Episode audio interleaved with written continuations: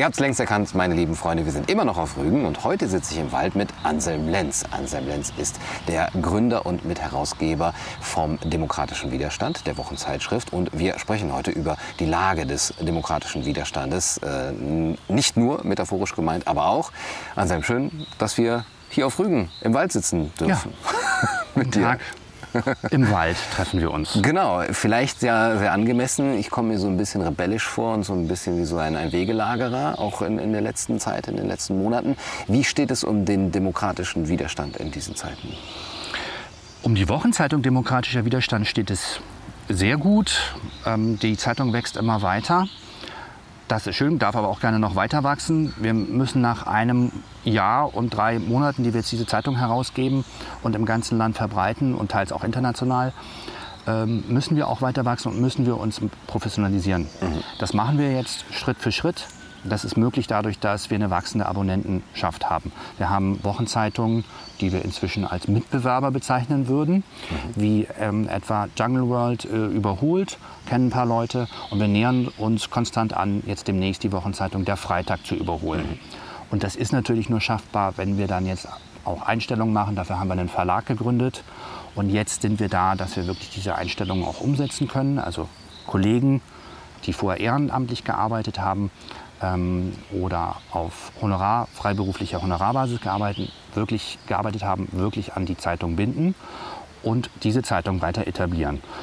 Denn ähm, wir sind als Journalistinnen, Journalisten, äh, Publizisten ähm, daran interessiert, eine Zeitung zu machen, in der ähm, ja, versucht wird, nach Pressekodex zu arbeiten. Das ist in anderen Gazetten im Moment nicht möglich oder nur unter sehr eingeschränkten Bedingungen oder bestimmte Themen werden ausgespart. Mhm. Und das wollen wir mit unserer Zeitung nicht tun. Mhm. Also sozusagen das, was immer der journalistische Antrieb war, was im Grunde mit der Erfindung des Buchdrucks auch schon begann, dass sich sozusagen die Kenntnis, äh, mhm. im Grunde hat das die Aufklärung mhm. vorbereitet, ähm, der Buchdruck, die Möglichkeit, damals dann die Bibel zu übersetzen und zu verallgemeinern und die, die Kenntnis dieses, äh, äh, dieses antiken Textes mhm in der Bevölkerung zu streuen. Und die konnten auf einmal ihre Priester überprüfen und sagen, was ihr uns hier jahrelang erzählt habt, steht ja gar nicht in der Bibel, da steht ja was ganz anderes drin. Ähm, und das hatte dann natürlich auch eine Energie, die dann äh, zum Beispiel zum Protestantismus geführt hat und ähm, zu einer Verallgemeinerung der Kirche in der Zeit. Und in der Gegenwart finden wir ganz ähnliche feudale Strukturen auf. Es ist, wird einfach auch eine Wahrheit gesetzt, äh, in dem Fall nicht von Päpsten, ähm, oder, oder Priestern, aber es trägt ähnliche Züge, neofeudalistische Züge dann in dem Fall. Äh, und das machen wir natürlich als Menschen, die an der Aufklärung interessiert sind und uns den positiven Idealen zumindest der französischen Revolution verpflichtet fühlen. Wer hat, also wir mhm, identifizieren mhm. uns mit Freiheit, Gleichheit, Geschwisterlichkeit.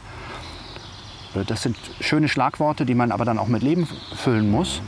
Ähm, Einigkeit und Recht und Freiheit, da habe ich inzwischen auch ein sehr positives Verhältnis mhm. dazu. Das sind einfach sehr gute Begriffe. Äh, und das hat Gründe, warum die sozusagen historisch für demokratische Nationen gesetzt wurden. Und dem gehen wir äh, im journalistischen Auftrag und strikt nach Pressekodex nach. Mhm. Es ist ein aufklärerisches Projekt. Der Journalismus als solcher, würde ich meinen, mhm. wenn er es richtig mhm. macht und nach dem Pressekodex arbeitet und sozusagen auch nach dem, was in, im Grundgesetz als brauchbarem Verfassungstext ja auch angelegt ist in Artikel 5. Ähm, selbst wenn wir uns irrten, mhm. müssten wir redlich vorgehen und das tun wir. Mhm. Und wenn wir uns nachgewiesenermaßen irren oder auch Fehler machen, das ist auch schon mal vorgekommen, dann stellen wir es richtig mhm. in der eigenen Zeitung. So mhm. bauen wir diese Zeitung jetzt aus, die auf 16 großen Zeitungsseiten inzwischen erscheint. Und im Laufe des Jahres wollen wir auf 24 Seiten anwachsen und haben dann noch ein drittes sogenanntes Buch. Ähm, also jeweils acht Seiten bilden mhm. ein Buch, also dann, ähm, wenn man durchblättert. Und wollen dann noch ein echtes, schönes äh, Feuilleton, einen Kulturteil mhm. haben. Ähm, und ein, ein Sport, ein ganzes, mhm. vollständiges Sportressort. Das im Moment von Thomas Berthold, äh, Fußballweltmeister 1990 und Experte übernommen wird in der kommentierenden Funktion. Mhm. Aber sozusagen, das sind sozusagen dann ja die Edel-Extra-Ressorts. Mhm.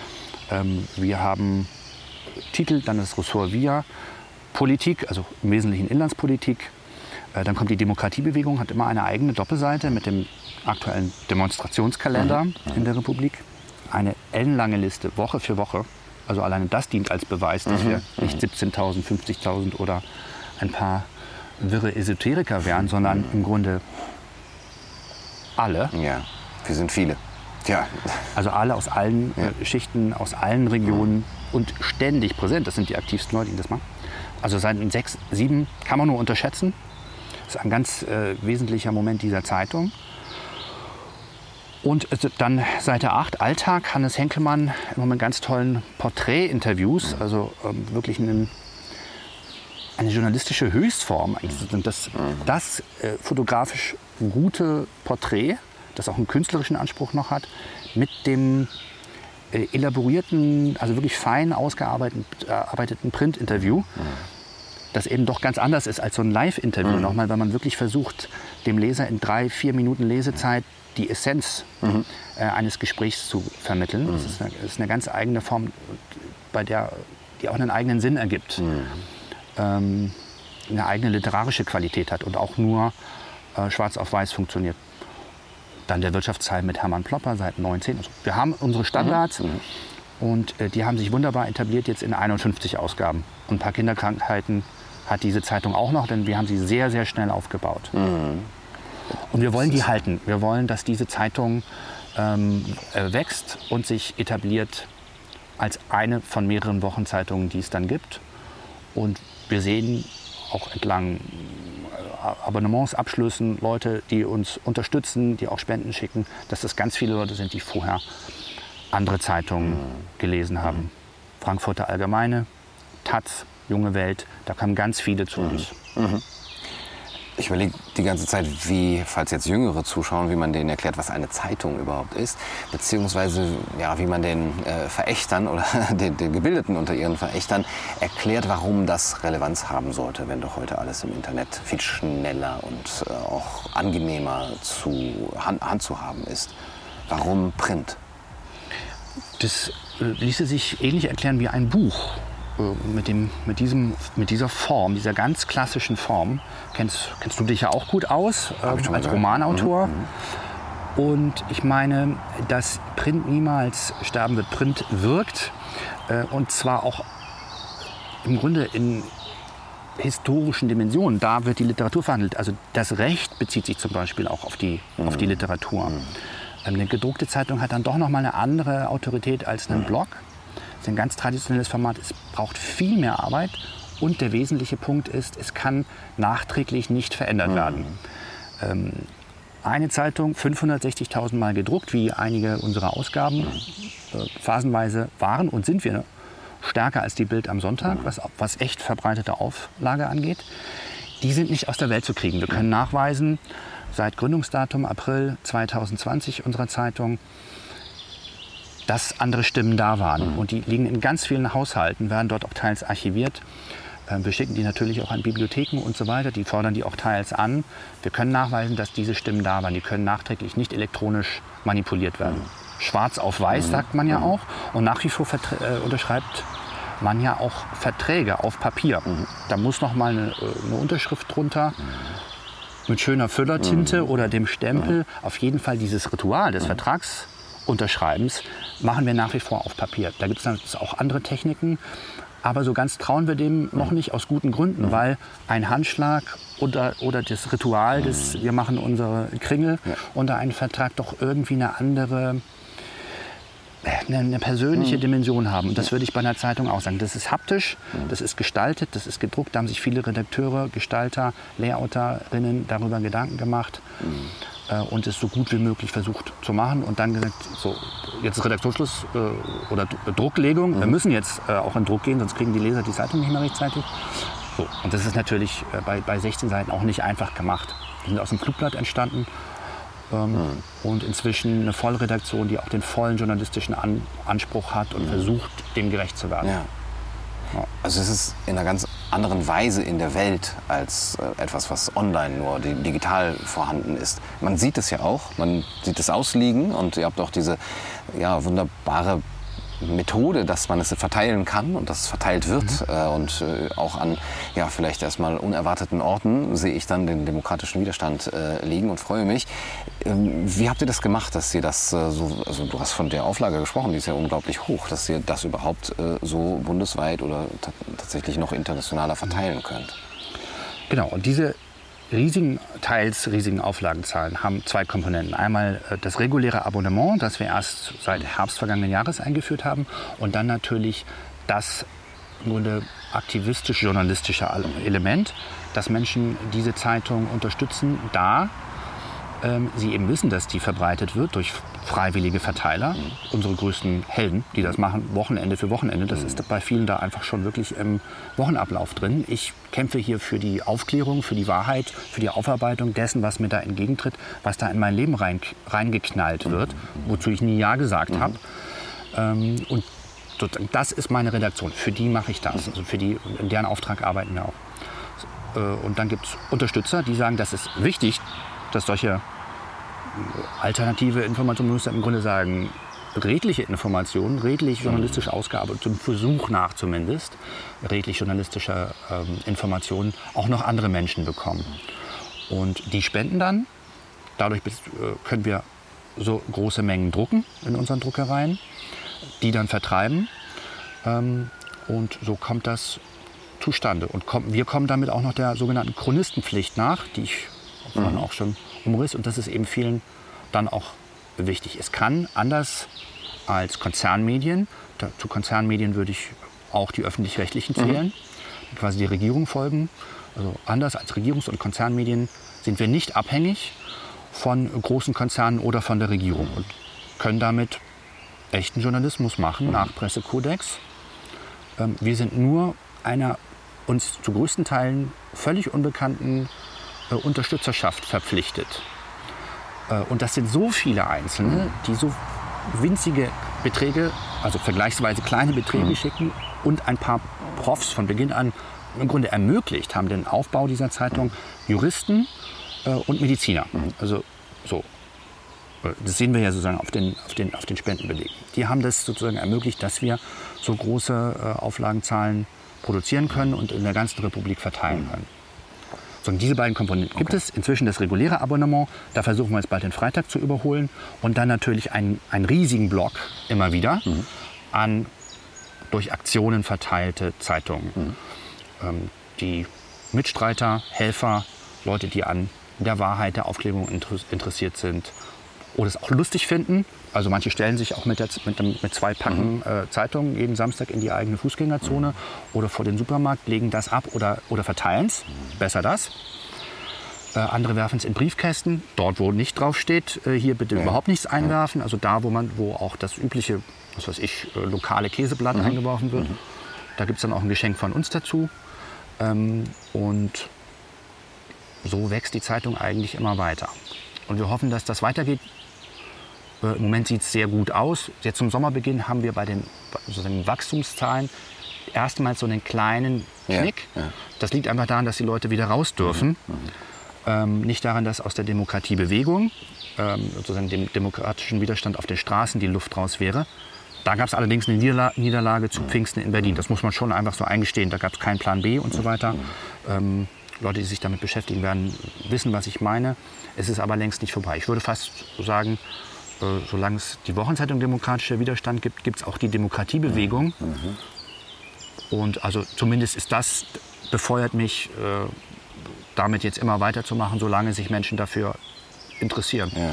Und ich bin nach wie vor überwältigt davon. Ich war jetzt vorher kein völlig unbekannter also kein völlig unbekannter Journalist. Ich hatte meine Leser, ich, ich hatte ähm, meine Bücher, die ich äh, mit anderen Kolleginnen zusammen rausgegeben habe. Da haben sich auch viele dafür interessiert, mhm. also eine gute Anzahl. Mhm. Ähm, und jetzt, puh, habe mhm. ich ja einen Auftrag bekommen mhm. und dem versuche ich immer noch nachzukommen. Ist irre anstrengend, aber das machen wir, solange es gebraucht wird. Das ist die Frage. Wie lange wird es gebraucht? Du hast schon angesprochen, es geht um die Demokratiebewegung. Aber viele sehen vielleicht auch, ihr habt euch gegründet April 2020, mhm. euch sehr stark verbunden mit dieser sogenannten Pandemie. Was mir auch öfter mal vorgehalten wird, ja, worüber sprichst du eigentlich noch, wenn das alles vorbei ist? Es wird ja dann alles wieder zurückgedreht und äh, es, es, war alles so wie vorher und deine ganze äh, Rhetorik war nur Panikmacherei. Worüber sprichst du dann? Äh, hast du auch manchmal so, so, die Angst, dass dann auch vielleicht bei den Unterstützern die Motivation äh, verloren geht und sagst so, jetzt können wir wieder raus und das, wo wir das so stark mit verbunden haben, das hat sich jetzt gezeigt. Äh, naja, wir, wir haben ja unsere Freiheiten zumindest. Diese Befürchtung habe ich nicht, weil ich vor Corona im Grunde interessantere Themen hatte mhm. als die Pandemie. Also mir, ging, äh, mir gehen Themen nicht aus. So bin ich auch schon mit 12, 13, 14 Jahren zu einem Berufswunsch gekommen, ich möchte was in der Publizistik machen. Mhm. Am liebsten Buchstaben auf Papier, mhm. Print, Bücher, mhm. Zeitungen. Äh, am liebsten das Wochenzeitungsformat. Damals konnte man ja die Zeit auch noch aufblättern zum Beispiel. Und dann hatte man so ein riesiges, äh, so, ein, so, einen riesigen Latz äh, vor sich, also eine ganz großformatige Wochenzeitung. Ähm, und das fand ich immer äh, faszinierend. Das wollte ich machen. Und Journalist, also der Berufswunsch Journalist ist ja auch sehr verbreitet. Ich mache was mit Medien und so. Man muss sich im Grunde für alles interessieren und zumindest dann dieses Idealbild des Universalgelehrten haben, das nicht mehr erreichbar ist. Und äh, das, was ich mir auch nie anmaßen würde. Aber tatsächlich äh, habe ich als Teenager schon alles gelesen. Also Naturwissenschaft, Philosophie, Technik natürlich für Teenager immer interessant. Und äh, wenn man sich so für, für alles interessiert, dann ist es natürlich schwierig, die totale Spezialisierung zu machen. Dann gibt es eben den einen Beruf, mhm. in dem man, in dem die Spezialisierung ist, sich nicht zu spezialisieren, mhm. sondern eben den Versuch nach universell ja. einen, einen, guten Überblick zu haben und Dinge in, in Verhältnisse setzen zu können und äh, auswiegen zu können und das dann äh, präsentabel zu machen, verstehbar zu machen für, für ein Publikum, für eine Leserschaft. Das mache ich. Ja. Das Und es gibt weitere Themen. Genau, aber das ist jetzt aus deiner Sicht so geschildert oder aus der Sicht des Journalisten. Ähm, denkst du, man kann den großen Zuspruch, den ihr erfahrt, auch über die Ohnmacht, die jetzt gerade auch gesellschaftlich ja, so manifestiert und, und deutlich wird, ähm, dass man das überträgt auf diese anderen Themen? Unbedingt. Die Krise, eine Gesellschaftskrise ist ja nicht neu. Wir erleben einen Kulminationspunkt in einer unerwarteten Drastik. Das hätte ich nicht gedacht. Dabei habe ich die äh, mit meinem Kollegen Hendrik Sodenkamp zusammen zwölf Jahre lang im Grunde beobachtet, was macht das, was wir neoliberale Epoche nennen, mit uns und der Gesellschaft, mit der Kulturproduktion, mit jüngeren Generationen. Damit haben wir uns auseinandergesetzt. Ein Stichwort war zum Beispiel die Gründung vom Haus Bartleby. Was machen wir mit einer Akademikergeneration, zu der wir auch zählen, die im Grunde oftmals gar nicht, oder ganzen Generationen, das betrifft ja noch die, die Akademiker, die sozusagen gewohnte Berufsbilder, äh, Familiengründung und so gar nicht mehr ausüben können, mhm. äh, weil sie eine Ökonomie, die, in der im Grunde schon alles besetzt ist, schon alles, schon alles dicht. Wenn du irgendwo rein willst, sagen wir zum Beispiel Mainstream-Medien, mhm. musst du dich derartig äh, in die Schlange stellen und anbiedern mhm. Und findest dann auch noch Bedingungen vor, wo im Grunde dann wieder äh, Betriebsjuristen reinkommen und die sagen, nee, das kann man nicht schreiben, das kann man nicht bringen. Und übrigens, äh, äh, Rundfunkgrad XY ist der und der Ansicht. Da musst du aber vorsichtig sein, also wo also im Grunde die Schere im Kopf ganz früh schon impl äh, implantiert wird. Mhm. Ähm, und das ist ja nur ein Teilausschnitt. Anderen geht es ökonomisch einfach nicht gut. Natürlich unter Bedingungen, äh, man sagen muss, in Mitteleuropa geht es jetzt meist nicht um Leben und Tod. Also wir wollen da jetzt auch nicht, haben das auch nie gemacht, den Teufel an die Wand zu malen. Also ein, ein, ein Schreckbild zu zeichnen. Zum Beispiel mit unserer kleinen Publikation Sag alles ab. Aber doch äh, Bedingungen, wo sozusagen dieses, dieses übliche Fortkommen nicht mehr, nicht mehr möglich ist. Für eine ganz große Zahl. Äh, auch durchaus Leuten aus betuchtem Hause, die sich auf einmal wiederfinden sagen, also jetzt anders als ich, so, deswegen trifft es mich auch, mhm. hat es mich auch nie so ganz schlimm getroffen, weil ich im Grunde in Hamburg in was aufgewachsen bin, was man Arbeitersiedlung nennen Mhm. würde. Also wir hatten da alle nicht viel Geld. Ich habe dann immer den Kontrast am Gymnasium gehabt, Mhm. ähm, wo es dann doch irgendwie dann der eine oder andere dann damals schon mit dem SUV vorgefahren wurde und so. Und ich irgendwie mit meinem rostigen Fahrrad dann da so vorbei. Also deswegen hat, trifft es mich nicht so ganz, aber es war dann anders, das zu untersuchen. Was, eigentlich, was, ist eigentlich mit, was ist mit uns, was ist mit allen los? Ähm, und dann aber auch zu untersuchen, was alternative Projekte eigentlich genau wollen. Also zum Beispiel die viel besprochenen Tiny Häuser. Mal sagen, ist ja total idyllisch. Haben wir hier so eine Hütte im Wald. So. Auf der anderen Seite ist es natürlich auch ein Abschied vom Familienhaus. Das erreicht, man geht zur Arbeit, man zahlt das ab, man gründet dann eine Familie. Wenn man mal einen Job verliert oder auch kündigt, weil man sagt, nee, in, in, in diesem Pressebetrieb möchte ich nicht mehr arbeiten, da kann ich gar nicht die Wahrheit aufschreiben. Das mache ich vielleicht mal ein Jahr mit, aber also wenn ihr mir so kommt, dann kündige ich jetzt und mache was anderes. Das können die allermeisten sich nicht leisten, weil sie ähm, im Grunde auch nur noch ihr Tiny House abzahlen müssen. Also ich überzeichne jetzt. Ähm, das heißt, da gibt's eine, ist ein künstliche, äh, künst- künstliches Prekariat geschaffen worden, das einen enormen Druck ausübt. Darauf, wie Berufe ausgeübt werden können, auf die Berufswahl ähm, und auch auf die Möglichkeit, eigene ethische Vorstellungen in dem Betrieb im Zweifel durchzusetzen, indem man sagt, nee, dafür bin ich nicht zu haben. Ähm, Also eine ökonomische Verschärfung, aber das unter Kriterien, indem wir eigentlich extreme Produktivitätszuwächse hatten als Gesamtgesellschaft, die aber sozusagen im persönlichen Leben für die, für die meisten gar nicht mehr abrufbar waren, sich nicht mehr zeitigten. Im Grunde muss man das künstliche Verarmung nennen. Wenn man es mal auf eine Metapher runterbringen will, ich, ich, ich ähm, erinnere mich als Kind zum Beispiel noch daran, also als ich Kind war, wie viel Platz man in Zügen hatte. Also wir sind in einen einfachen Regionalzug äh, gestiegen von Hamburg nach Lüneburg. Und da hatten wir Abteile und so Samtsitze. Das hatte schon so ein bisschen einen runtergekommenen Charme. Also man wusste, die, ach, die wurden so in den 60ern produziert, also jetzt sind wir in den 80ern, sind schon 25 Jahre alt, aber hatten eine Würde und man, man hatte Platz in den Dingern. Und dann kam ein Schaffner, der wirkte ein bisschen autoritär, aber zumindest mal nicht überarbeitet, nicht gestresst, nicht gehetzt. Und war damals war auch noch bea- verbeamtet, ob man es jetzt gut findet oder nicht, aber zumindest der hatte es nicht eilig. Naja, und ähm, ob der nun jetzt durch den ganzen Zug durchkommt, zum Schluss zum Kontrollieren, weiß man dann auch nicht. Der macht halt seine Arbeit, alle sind so da und es gibt gar keinen Anlass, jetzt hier so einen Stress zu schieben.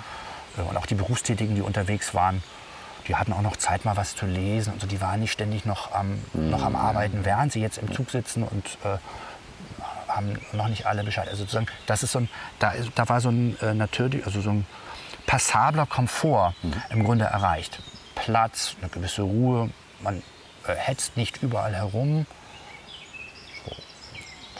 Und ähm, heute sind so enge Plastikschalen in der zweiten Klasse. Das sieht irgendwie technisch beschleunigt aus. Also alles wirkt so ein bisschen, als würde der Zug gleich irgendwie into space, ins Weltall. Die Geschwindigkeit wird ja auch immer oben angegeben, wie schnell man steht also irre schnell. Dabei sind Züge auch schon vor 100 Jahren durchaus 180, also Hamburg, Berlin, das ging auch schon, auch schon vor 100 Jahren richtig schnell. Aber sozusagen die Illusion von extremer Beschleunigung und das ist jetzt sozusagen schick und irgendwie, es ist eingeloggt und vernetzt und so geht das jetzt und hier. Und dann kommt der, ähm, äh, der Minijobber vorbei, der auch noch mal den extra Kaffee anbietet. Dafür gibt es kein Bordrestaurant mehr. Eigentlich eine welch ele- elegante Erfindung. Also wir treffen uns im Bordrestaurant und so. Das ist doch auch, ähm, gibt es ja dann und wann in ICEs gibt es das ja noch. Das ist ja auch eigentlich immer toll. Ist inzwischen unter Corona jetzt auch quasi abgeschafft. Und solche Dinge. An sowas kann man es auch im Alltag feststellen. Wir arbeiten alle die ganze Zeit, wir sind alle total gestresst. Wir wollen, wir müssen, uns wird gesagt, und jetzt aber bitte und spar noch ein Semester ein beim Studieren, weil der Arbeitsmarkt wartet auf dich und dann passiert aber gar nichts. Und gleichzeitig wird alles irgendwie schmaler, gehetzter, enger. Die, warum? Äh, es müsste ja eigentlich, wenn wir äh, keine großen Naturkatastrophen haben, keine großen Wirtschaftszusammenbrüche, vor allen Dingen keine Kriege, müsste es doch tendenziell immer ein bisschen besser werden und so die Fortschritte auch immer mehr verfügbar werden. So, das war sozusagen jetzt ganz grob runtergebrochen das, was wir mit dem Haus Bartleby versucht haben zu elaborieren und auch uns kritisch auseinanderzusetzen mit möglichen Alternativen. Ähm, weil wer will denn wirklich auf Dauer sein Leben in so einem Winzighaus, heißt es ja, Tiny House verbringen? Das ist für den Sommer lustig und man kann da so ein bisschen atmen und hat mit natürlicheren Baustoffen zu tun. Das ist ja alles ähm, sehr unterstützenswert. Aber am Ende ist es auch ein Abschied davon, dass wir einen Zugriff auf unsere Zivilisation haben. Mhm. Könnte auch so eine Fragmentarisierung nochmal bedeuten, ne? wenn die Tiny Häuser irgendwo zergliedert in der mhm. Landschaft stehen. Also das Tiny House sozusagen als das Eigenheim des flexiblen Menschen, von dem Exakt. Richard Sennett gesprochen hat. Wenn du das mit der neoliberalen Bewegung oder, oder Mentalität verknüpfst, dann ist das eigentlich eher so eine linke Position und wenn man jetzt diese, diese Schubladen aufmachen will, wie steht derzeit ähm, die linke Bewegung auch eurer Zeitung gegenüber und ähm, ja, wie, wie, siehst du diese, diese Grabenkämpfe derzeit? Die, die Linken sind eine herbe Enttäuschung und sind vollkommen abgeglitten, die organisierten Linken, vollkommen abgeglitten äh, zu einer identitären Bewegung, müsste man im Grunde mhm. sagen. Mhm. also ergehen sich in einer Identitätspolitik, die mit uns und dem Leben und vor allen Dingen der Arbeiterschaft mhm. überhaupt nichts mehr zu tun hat und da gar nicht mehr anschlussfähig mhm. ist. Und zwar in einer Drastik, dass man sagen müsste, das kann man sich gar nicht besser ausdenken. Mhm. Also wer sozusagen Linke loswerden will, der muss denen eigentlich so einen Quatsch ja. mitgeben und sagen, das ist euer neues Parteiprogramm, mhm. das ist euer äh, neues Gewerkschaftsprogramm. Macht euch lächerlich. Erzählt den, macht euch lächerlich, macht euch richtig unbeliebt mhm. bei allen, die schuften müssen mhm. oder wenig Geld haben. Weil als Linke, also Linke treten dafür ein, sollten dafür eintreten, dass arme Leute besser leben können, dass Arbeiter Arbeitszeitverkürzung bekommen, dass sie nicht so viel schuften müssen, dass äh, Kinder ähm, gut versorgt werden, dass Leute, die Schwierigkeiten haben, ein bisschen weniger Schwierigkeiten haben oder im besten Fall sogar eine Gleichstellung erreicht wird, aus sich heraus.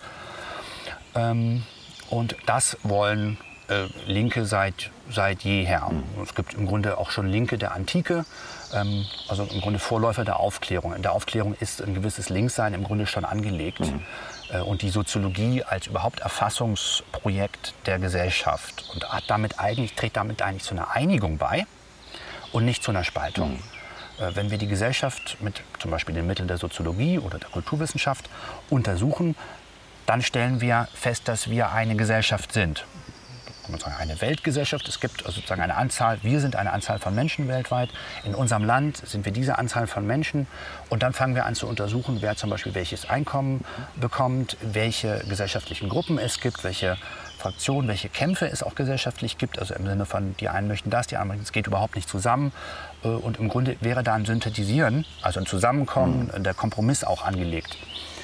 Ähm, das passiert aber nicht.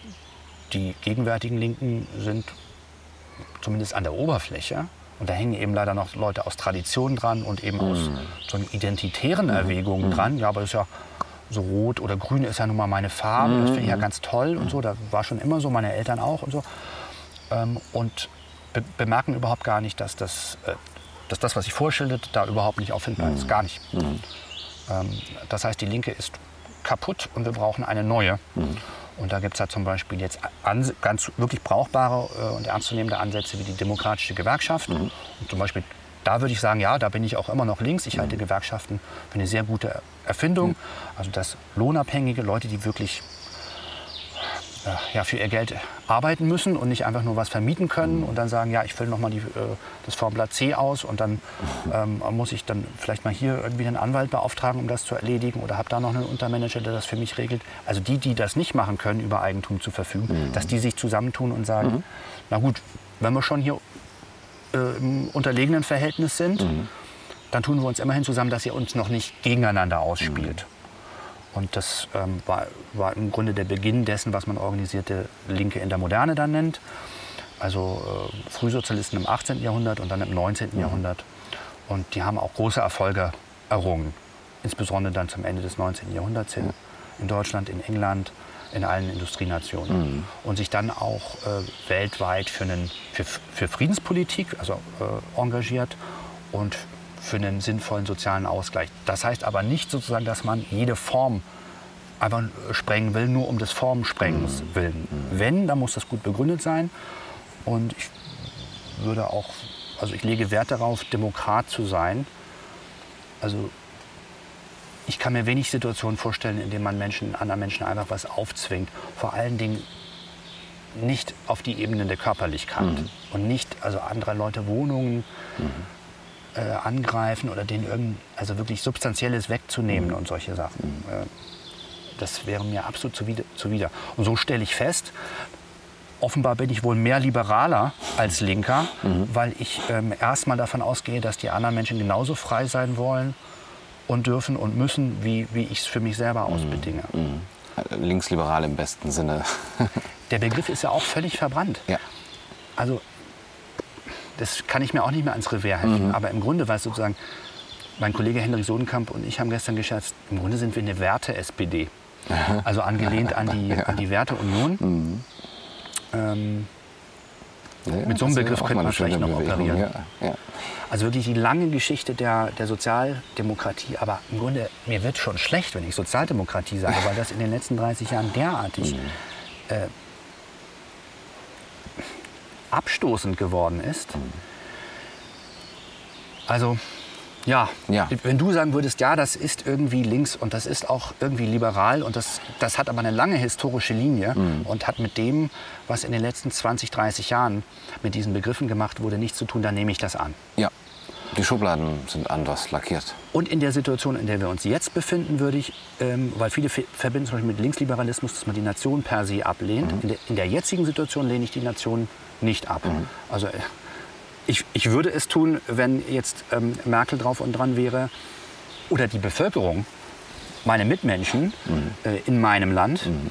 äh, also die anderen, die sagen, das ist mein Land, jetzt äh, kriegslüstern wären, mhm. dann würde ich sagen, nee, mit, der, mit so einer Nation kann ich nicht, kann ich nicht mhm. gehen, das mhm. kommt nicht in Frage. Aber im Moment müssen wir eben ähm, ähm müssen wir Grundrechte mhm. verteidigen und dafür brauchen wir das auch, äh, dass wir sagen, das ist unser Land, das ist unsere Nation und hier sind wir auch zuständig, ja. Grundrechte zu verteidigen. Ja.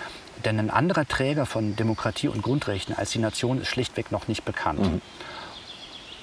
Und ich würde auch sagen, selbst wenn sowas wie eine europaweite oder globale Demokratie vor der Tür stehen würde, das tut sie leider überhaupt nicht, sondern das Gegenteil, mhm. meine ich. Aber auch dann würde ich gerne darüber abstimmen, ob ich das jetzt möchte. Mhm wenn das Angebot toll ist, äh, eine sehr gute EU-Demokratie mhm. in Aussicht stünde, dann würde ich vielleicht sogar dafür stimmen. Mhm. Es müsste aber wirklich sehr, sehr gut und sehr, sehr demokratisch sein. Ja. Äh, sonst würde ich für Deutschland stimmen. Mhm. In der Situation jetzt stimme ich für eine freie Bundesrepublik Deutschland. Mhm.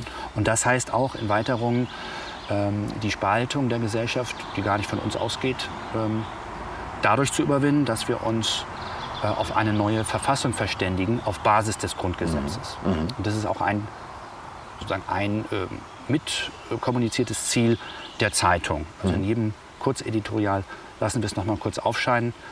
Ähm, das ist zum Beispiel ein solches äh, weiteres Interesse, das die Wochenzeitung verfolgt. Mhm. Wir sollten uns neu verständigen. Also das ist ein Zug zur Souveränität, auch, auch zur Unabhängigkeit, die ich auch dann in, in eurer Zeitschrift äh, sehe. Zeitung sehe.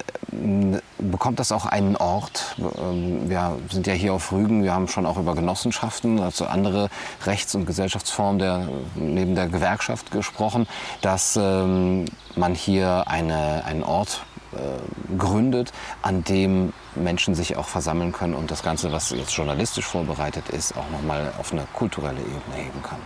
Unbedingt. Wir können mit der Wochenzeitung einiges erreichen und wir haben wirklich äh, ganz fundierte, äh, tolle Texte und von Wissenschaftlerinnen und Wissenschaftlern mhm. in unserer Zeitung. Mhm. Jede, jede Woche haben wir ähm, auf den Panoramaseiten 12, 13 ähm, das Thema ähm, oder DW-Akademie auch inzwischen zum Beispiel zuletzt Dr. Jana Milev. Mhm. Äh, oder ich erinnere mich auch an den großartigen Text, da haben wir sogar extra Seiten noch freigeräumt von äh, Professor Hans-Jürgen äh, Bruder von der FU mhm. Berlin. Klaus-Jürgen Bruder, verzeiht. Mhm. Ähm, und viele weitere. Wir können nur sozusagen das, was an äh, akademischen äh, Kapazitäten auf unsere Zeitung zugestimmt ist, mhm. wir können das gar nicht bewältigen als mhm. Redaktion es ist zu viel. Und ähm, das müssen wir kanalisieren und wollen das bringen an einen ähm, möglichst zentralen Ort, eine Anlaufstelle, äh, wo die Weiterung dessen, was wir herausgefunden haben oder vielleicht auch noch gar nicht herausgefunden haben, mhm. ähm, erarbeitet werden, aufbereitet werden und äh, einerseits als äh, politische Strategeme verwendet werden können für jene, die es brauchen und ähm, andererseits tatsächlich Forschung wieder stattfinden kann. Denn ein wesentlicher Skandal, im Grunde viel schlimmer als, der, als die Drohung äh, mit dem Tod durch äh, eine Viruspanik, war für Kollege Sunkamp und mich gleich mal, dass unsere Universitäten geschlossen wurden, unsere Theater abgeriegelt wurden, unsere mhm. natürlichen Plätze der Res Publica, der öffentlichen Sache, einfach dicht gemacht mhm. wurden. Und das scheint vielen Profs, Professoren auch so zu gehen, die sich ganz frühzeitig bei uns gemeldet haben. Und mit denen zusammen und Unterstützern hier in der Gegend mhm. ähm, möchten wir da jetzt vorangehen, das dem eine Form zu geben, um im Grunde die politischen, äh, kulturellen und sagen wir publizistischen Bahnungen der mhm. Demokratiebewegung mit ähm, fundiert, noch fundierter mit zu befeuern. Mhm. Klingt fast ein mhm. bisschen politikermäßig. Am Ende ist es ja so, wir können es auch einfacher machen. Ähm, wir wollen ähm, in, in einem Moment, in dem der Staat uns unsere Akademien verrammelt, machen wir einfach selber eine mhm. auf. Mhm. So. Und das müssen wir auch. Ja. Wo sollen wir denn hin? Ja, und vielleicht auch eine bessere. Ich meine, der Geist der Universitäten oder der Geist der Universität hat in den Universitäten ja eh schon nicht mehr so geweht in den letzten Jahren. Ja, da würde ich ja eher als, als Linksliberaler mhm. Ähm, mhm. links von dir sitzend sagen, naja, der Drittmittelzwang war halt auch keine gute Idee. Also mhm. ich habe so viele äh, Profs gehört in den letzten, gerade in den letzten zwölf Jahren, also seit der sogenannten Finanzkrise von 2008, die sagen, ich, muss, ich kann nur noch unter Drittmittelzwang arbeiten. Im Grunde ein Drittel meiner Zeit geht drauf, mhm. weil ich Geld ran schaffen muss, mhm. um hier die, um hier die Universität Co. zu finanzieren. Das ist so, als würde man einem Journalisten sagen, ähm, ja, also die ersten zwei Tage deiner Arbeitswoche suchst du einfach erstmal Anzeigenkunden, mhm. versuchst unsere Zeitung mhm. an irgendwelche Konzerne zu verschachern. Mhm. So, und die kriegst du dann natürlich nur, wenn du denen auch sagst, äh, hier VW hier oder wir können welchen Konzern auch immer nennen, das geht jetzt nicht um, um, äh, um Einzelne, den kannst du natürlich Anzeigen auch nur andrehen, wenn, wenn dann auf lange Strecke zumindest ähm, dann der Inhalt auch stimmt ja. oder zumindest nicht stört. Mhm und die Reichweite stimmt und so ansonsten so und da wird natürlich immer was mitverkauft. Und Professoren sind ja, also die, das ist ein Ver Verfassungsgrundsatz, für den haben Leute gestritten, mhm. Also richtig gekämpft, äh, haben ihr, ihr Leben gegeben, damit wir eine freie, unabhängige Forschung und Lehre haben, die wir auch als gesellschaftliche Aufgabe begreifen. Also über ähm, die Vermittlung des Staates, den wir finanzieren, ähm, und zwar nicht nur durch Geld, sondern durch unser Sein, durch unser, unser Dasein, unsere Arbeit, dadurch, dass wir hier sind. Mhm. Den, ja. ja. Ähm, äh, und das ist eine, eine unglaubliche Errungenschaft. Und die äh, Universitäten in Deutschland haben zu Recht einen guten Ruf, haben auch zu Recht den Ruf, zugänglich zu sein. Mhm. Also jeder, der aus den USA zum Beispiel nach Deutschland kommt, ist unglaublich. Man muss hier gar nicht so viel, so, so, es ist immer noch teuer und ein Riesenabenteuer mhm. zu studieren, aber man kann da einfach so mhm. sich einschreiben. Mhm.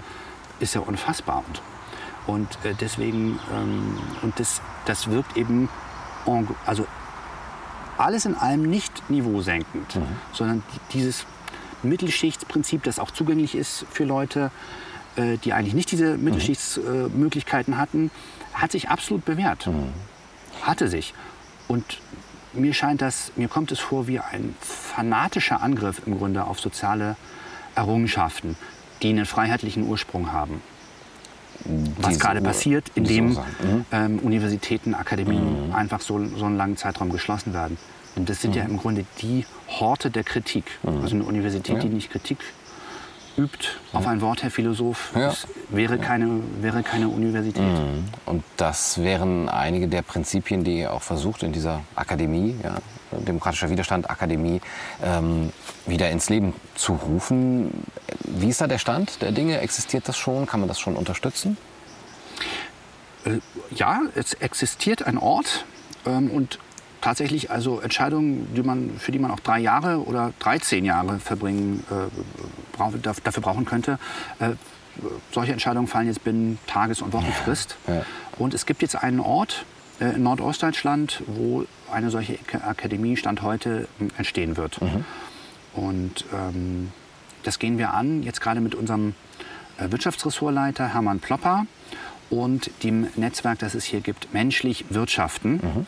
Äh, mit dem wir gut verbunden sind und das ganz ähnliche Ziele verfolgt, die unterstützt und wo es tatsächlich, das finde ich wirklich erstaunlich, wo du vorhin sagtest, links, ähm, dass es doch sozial engagierte Unternehmer gibt. Also mhm. Leute, die was, mhm. die haben was zu verlieren bei der ganzen Sache. Mhm. Die müssen sich von Privilegien verabschieden, die sie, die sie vorher für selbstverständlich gehalten haben. Aber es gibt eben noch einen höheren Wert. Ne? Und so treffen wir uns bei der Wert der SPD mhm. zum Beispiel eine wirklich unabhängige Wissenschaft. Also wo dann auch nicht der äh, Unternehmer reinkommt und sagt, naja, aber wenn ich schon Wissenschaft hier bezahle, dann möchte ich aber nicht, dass jetzt hier äh, was auch immer rauskommt, ich so ausgerechnet mein Betrieb mehr mhm. Umweltschutz machen muss mhm. oder so. Und das finde ich, ähm, find ich ganz erstaunlich. Mhm. Und auf der anderen Seite auch wieder nicht, weil in, unter diesen Umständen äh, können wir so eine strikte, äh, können wir, es würde überhaupt keinen Sinn ergeben, jetzt hier Klassenkampf zu machen mhm. zwischen Mittelschicht und sozusagen Arbeiter, Angestelltenschaft oder Leuten, die halt irgendwie, irgendwie nicht drei Autos vor der Tür mhm. stehen haben oder, oder so. Und ähm, das sind sehr, übrigens wie die Demokratiebewegung insgesamt, die ja im Grunde aus der Umwelt- und Friedensbewegung zunächst entstanden ist, mhm. sehr, sehr fähige Leute, die, die sich im Grunde von so einem Standesdünkel schon länger verabschiedet mhm. hatten. Äh, tatsächlich eine historische Situation, also wie mhm. Frankreich des 18. Jahrhunderts. Mhm. Mhm. Man durchblickt was, verabschiedet sich von dem einen und dem anderen. Ja. Äh, Standesdünkel und überwindet im Grunde eine mhm. Standesgesellschaft. Das ist was, was zum Beispiel für die Wissenschaft passieren muss. Sonst ist es keine Wissenschaft, sondern Klassenbespaßung. Mhm. Also um jetzt mal so traditionelle Diktion zurückzufallen. Das wird hier tatsächlich überwunden, aber jetzt ohne, dass man sich gegenseitig total ähm, gleich machen will. Mhm. Also persönlich gleich. Mhm. Ja. Also es ist schon eine Art der revolutionären Bewegung, auch in diesem, in diesem vielleicht in einem kleineren Maßstab und hoffentlich ohne diese äh, Kollateralschäden, wie sie die Französische Revolution hatte, aber dass da Orte entstehen, die auch vernetzt sind mit solchen Initiativen wie menschlich wirtschaften, was du gerade genannt hast. Wir haben mit der Sabine Langer ein Interview darüber geführt, ähm, über diese Initiative mhm. und dass dort eben auch Unternehmer ihre, ja, äh, ihre gesellschaftliche Verpflichtung wieder begreifen. Ja. Ja. Und so treffen wir uns auf Basis des Grundgesetzes in dessen Sinn und Wortgehalt, ähm, wo also sinngemäß auch drin steht, Eigentum verpflichtet. Mhm. Ähm, und diese Verpflichtung lässt sich aber auch nur herstellen, wenn sie äh, regional gebunden ist mhm. und sich da orientiert. Denn es ist ja offensichtlich, dass Konzerne und Großbanken diese, dieses soziale Verpflichtungsgebot von Eigentum nicht mehr wahrnehmen mhm. können. Und zwar systematisch nicht wahrnehmen können. Ähm, und die, die es könnten, äh, haben äh, offenbar wahnhafte Projekte und Weltherrschaftsvorstellungen mhm. davon, wie sie sogar bis auf die Ebene der Körper also, äh, regieren müssten. Womöglich auch noch mit der fixen Idee, der Menschheit damit was Gutes zu mhm. tun. Und ähm, da ist ein gutes Nein und der Begriff Widerstand mhm. absolut angebracht. Das erst, erst aus diesem Nein, mhm. das, das Nein mhm. ist im Grunde die, äh, die emanzipatorische ähm, Floskel oder der, der emanzipatorische Begriff überhaupt. Also mit einem Nein beginnt Freiheit und Demo beginnen Freiheit und Demokratie. Mhm. Frei nach Bartleby. Auch hier brauchen ja. wir einen modernen Bartleby. Ja, schönen Gruß von Professor Agamben. Mhm. Unbedingt. Mhm. Äh, und von Herman Melville. Mhm. Ähm, ein gutes Nein. Also Bartleby macht es ja sehr elegant. Mhm. Bartleby sagt ja, I would prefer not to. Mhm. Mag schon sein, aber ich möchte lieber nicht. Mhm. zieht sich so langsam daraus. Wir ähm, müssen vielleicht etwas deutlicher. Hier ist meine rote Linie sagen. Na, ist ja sehr konsequent mit seiner eleganten mhm. Ablehnungshaltung. Und ähm, das ist im Grunde, das, das markiert einen Aufbruch. Für Bartleby endet es tragisch wegen mhm. der äußeren Bedingungen. Und das Ganze ist auch eine Groteske. Mhm. Die, also diese Kurz, die bekannte mhm. Kurzgeschichte von Herman Melville. Mhm. Ähm, Bartleby, diese Figur, naja, also mit der ich mich nie identifiziert habe, das mhm. haben wir nun mal als Anlass genommen mhm. damals, ähm, um zu sagen zum Beispiel, es, es gibt auch unter prekären Bedingungen die Möglichkeit zu sagen, nein, es gibt noch eine andere Würde mhm. als, ähm, sagen wir, als Redaktionsassistent im Betrieb XY äh, so einen Mist mhm. mitzutragen. Mhm. Ich würde auch heute noch äh, umso mehr Leuten, die jetzt vielleicht nicht den vollen Mut aufbringen und auch dann, oh, ich schwanke noch, ich weiß nicht, muss ich mich jetzt so stark positionieren? Warum muss man sich überhaupt immer positionieren? Ich möchte ja auch mit dem Flow gehen, ich möchte mich ja auch mhm. gut mit den anderen verstehen und warum dann immer, warum dann immer dagegen sein und so. Darum geht es, also da ist Bartleby wirklich eine ganz mhm. äh, imposante Figur. Und es hat auch was Heiteres an sich. Es gibt immer die Möglichkeit zu sagen, mh, hm, nein, ich möchte lieber nicht, ich möchte das lieber nicht machen. Ja. Das hast du ja auch ja. beeindruckenderweise getan. Und das äh, sollte auch in, ich sage jetzt mal, ÖR-Medien ähm, mal nahegelegt werden. Das ist, besteht diese Möglichkeit. Ja. Ich möchte das aber nicht mal. Fraktionszwang im Bundestag. Ja, aber ich habe doch einen. Mag schon sein, mir wird hier das äh, Riesenhorrorszenario präsentiert. Das sind ja so Alternativlosigkeit. Wenn wir das nicht machen, scheitert mhm. Europa. Mhm. Es geht ja nicht um die Währung. Das mhm. dann, ist dann gleich, als würde der ganze Kontinent versinken. Ähm, wenn, wenn wir da uns da nicht so durchsetzen, dann kommen die Rechten ans Ruder und das mhm. wird dann ganz schlimm, Massenmord, Krieg und so weiter. Ähm, gleichzeitig passiert aber etwas Ähnliches, was sozusagen mhm. mit die, noch viel schlimmer ist als die Horrorszenarien, die da an die, an die Wand äh, gemalt, an die Wand gezeichnet werden.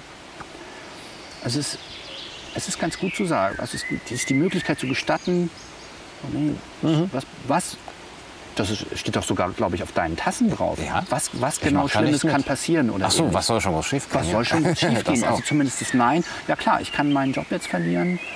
Mögen mich meine Freunde nicht mehr.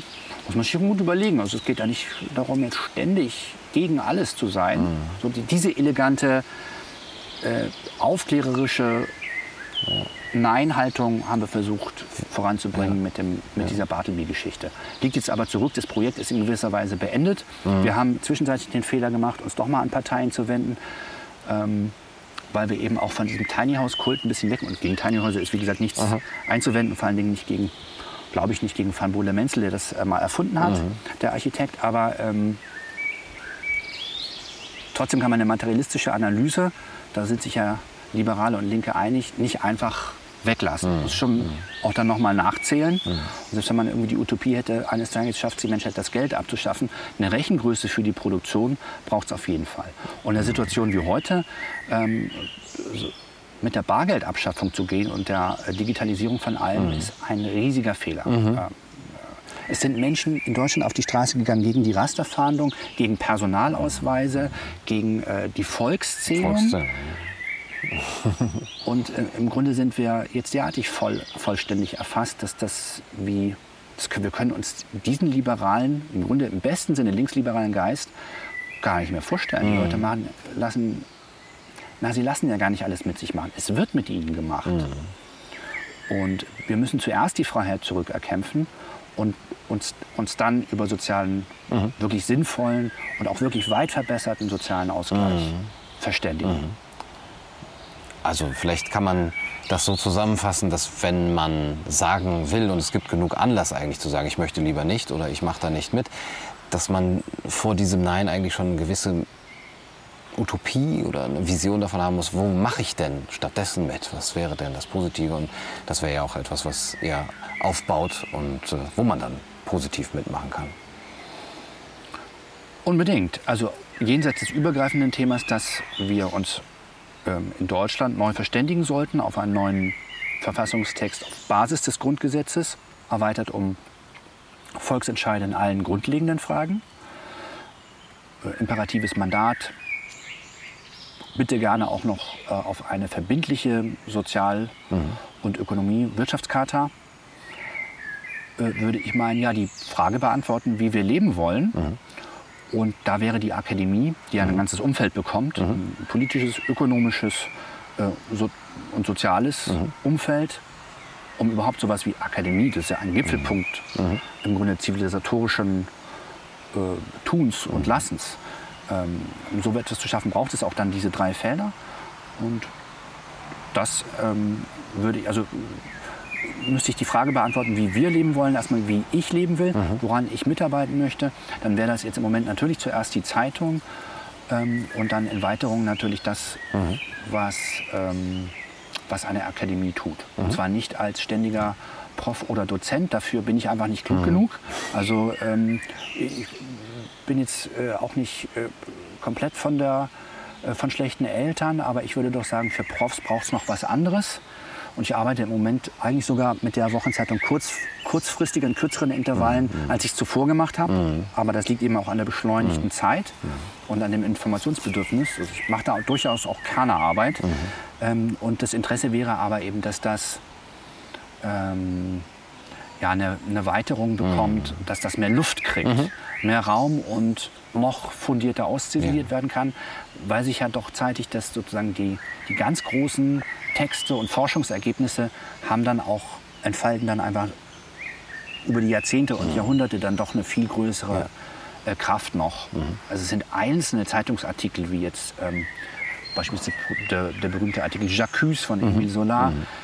Ja. Denen schreiben wir also ein literarisches Gewicht zu.